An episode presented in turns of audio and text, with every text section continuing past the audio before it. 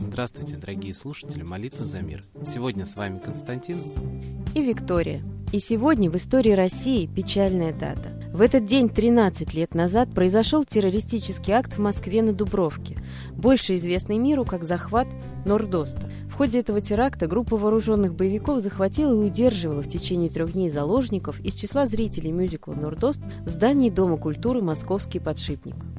Боевики были вооружены огнестрельным оружием, боеприпасами и взрывными устройствами. Общее число захваченных заложников составило 916 человек.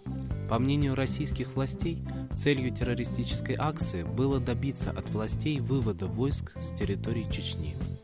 В результате операции по освобождению заложников были убиты все находившиеся в здании в тот момент террористы. В общей сложности, по официальным данным, погибли 130 человек из числа заложников. По утверждению общественной организации «Нордост» эта цифра выше – 174 человека.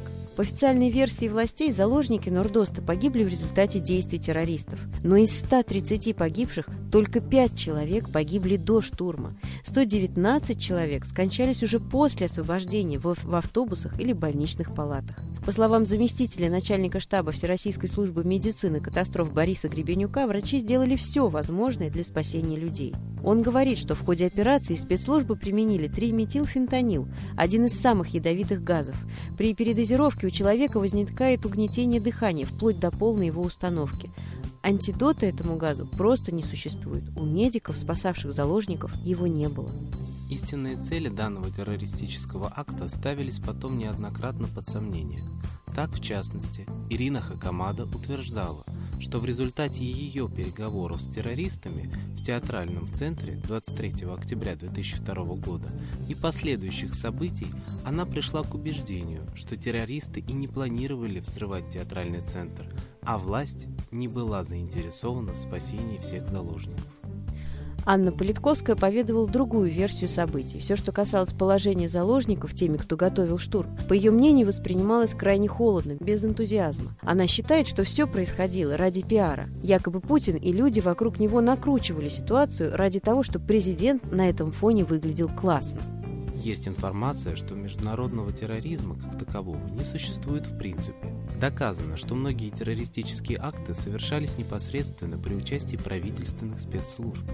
По некоторым утверждениям, например, Шамиль Басаев обучался диверсионному делу офицерами ГРУ на базе 345-го воздушно-десантного полка. А бывший начальник Центра общественных связей ФСБ Александр Михайлов заявил, что большой вклад в формирование Басаева как военного специалиста и профессионального диверсанта внесли именно российские военспецы и советники, работавшие на абхазской стороне. Помним, что в начале 90-х годов в Европе разразился грандиозный скандал, когда выяснилось, что многие громкие теракты были совершены именно секретными службами, которые контролировались напрямую командованием НАТО. В Италии, например, такое подразделение носило имя «Гладио». При создании Североатлантического альянса по информации, распространенной в интернете, всеми участниками подписывались секретные протоколы, согласно которым они обязаны были любой ценой обеспечить прозападный политический курс развития, независимо от настроений общественности. Теракты, в которых обвиняли коммунистов, стали одним из инструментов запугивания людей. Есть информация, что и Бен Ладен был агентом ЦРУ, близким другом и бизнес-партнером семьи Бушей. Коллектив нашей программы призывает вас сегодня почтить память всех погибших безвинно в этих страшных терактах. Давайте молиться за то, чтобы вскрывалась истина, чтобы те, кто убивает людей, получили воздаяние. Давайте молиться за мир. А теперь настал торжественный момент – единая молитва за мир.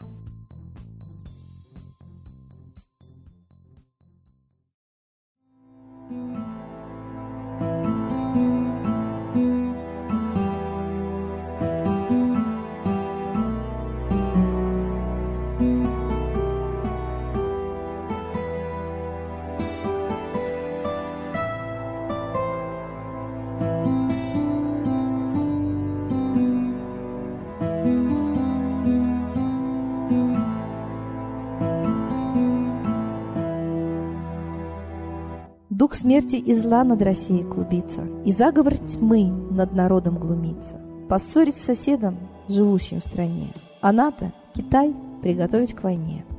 Желтые люди на землях Востока ждут лишь сигнала сразиться жестоко. Землю России считают своей, рвутся в просторы российских полей. Предсказано солнце в российской судьбе, но сможем его отстоять лишь в борьбе. И вера, и сила в пути нам нужна. Не будет могилы, воспрянет страна. Поднимемся гордо, всем скажем о свете и вымолим век золотой на планете. Молим русского Бога. Прости наш народ. Дай нам к счастью дорогу. Прости наш народ. Ра, сожги наши страхи. Прости наш народ. Мы в последней рубахе. Прости наш народ. Молим солнце вернуться. Спаси наш народ. Чтобы от страха не гнуться. Спаси наш народ. Митра, Ра, Майтрея. Спаси наш народ. Нечисть нас не жалеет. Спаси наш народ. Русские люди, вперед, за богами. Слух повторяйте вместе за нами. Если молитва уйдет в небеса, снова начнутся у нас чудеса. Честно и смело скажи свое слово. Русские боги помочь нам готовы. Хочу, чтоб нынче на Руси славление солнцу началось, чтобы светило в нас прожгло и ум, и душу всю насквозь, и чтоб сгорели в душах в прах и ложь, и алчность, и вся лень, и в наших солнечных сердцах зажегся новый Божий день. Я знаю, солнце помнит нас, и солнце Митры взгляда ждет. От тех, в ком лучик не угас, кто не забыл про небосвод. Кто скажет Митре, я с тобой, я вспомнил предков высший дух. С Майтреей связаны судьбой, и славить солнце станем слух.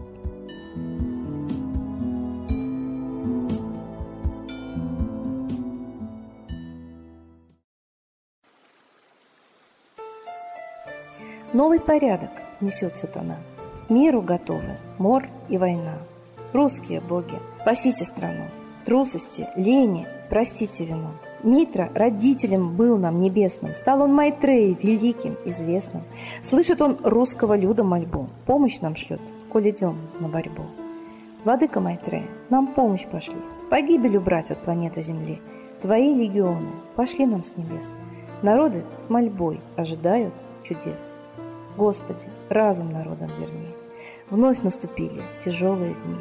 Снова войска на готове стоят. Снова на смерть посылают солдат. Брат поднимается снова на брата. Мы в эгоизме и лжи виноваты. Верим предателям рода людского. Мир наш над пропастью гибели снова.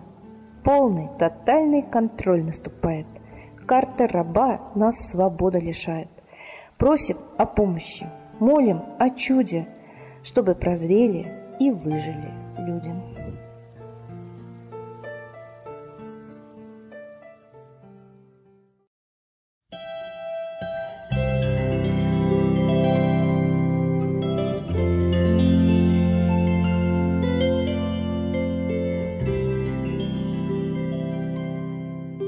Спасибо всем, кто был с нами и молился за мир. А мы с вами прощаемся до следующей трансляции.